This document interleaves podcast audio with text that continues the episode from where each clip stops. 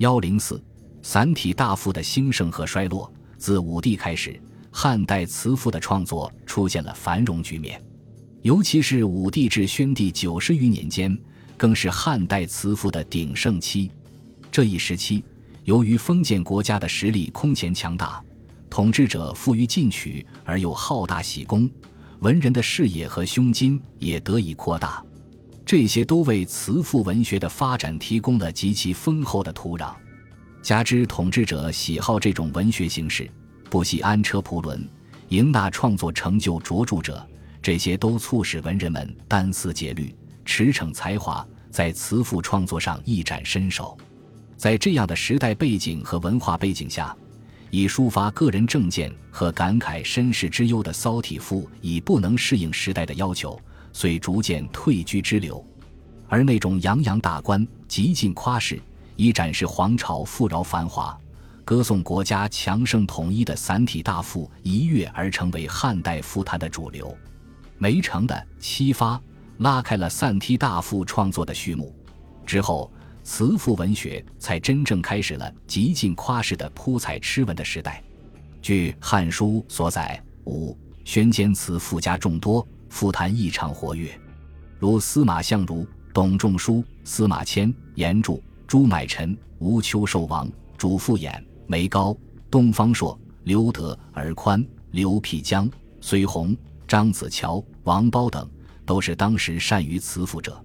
只是他们的作品绝大部分都没有流传至今。流传至今而又颇有影响的，只有司马相如、东方朔、王褒等数人而已。自宣帝之后，直到东汉中叶。散体大赋仍然是词赋文学的主要样式，但已明显的表现出衰落的迹象，在艺术上已无法逾越武宣间大赋的形式和格调，且模拟之作居多，鲜有独创者。这也是由这一时期社会状况所决定的。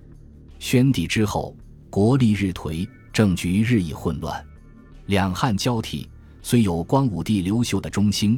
但国力始终未能达到汉武帝时的高峰，这样的形势深深地影响了文坛。作为汉赋主体的散体大赋，其创作精神主要是润色红叶。颓废的国力、暗弱的政府，使得人们既无红叶可供润色，又无尚德可供宣扬，散体大赋的宋盛行失去了依托。再加上本身结构庞大臃肿，即使铺排的外表掩盖了主体的情致。因而不可避免地开始走下坡路。当然，百足之虫，死而不僵。两汉散体大赋在这一时期较有才华的文人学者的推动下，依然投射出最后的光芒。与此同时，汉初那种以表现忧思悲慨为主的骚体赋，也在自身的变革中呈现继续发展的态势，只是影响仍不如散体大赋之大而已。这一时期的词赋家，鉴于记载的有杨雄。刘向、刘歆、班彪、班固、杜笃、傅毅、张衡等，他们的创作风格有所不同，模拟先贤的迹象也较严重。但杨雄、班固、张衡三人的词赋之作仍灿然可观，且在某些方面颇见创新。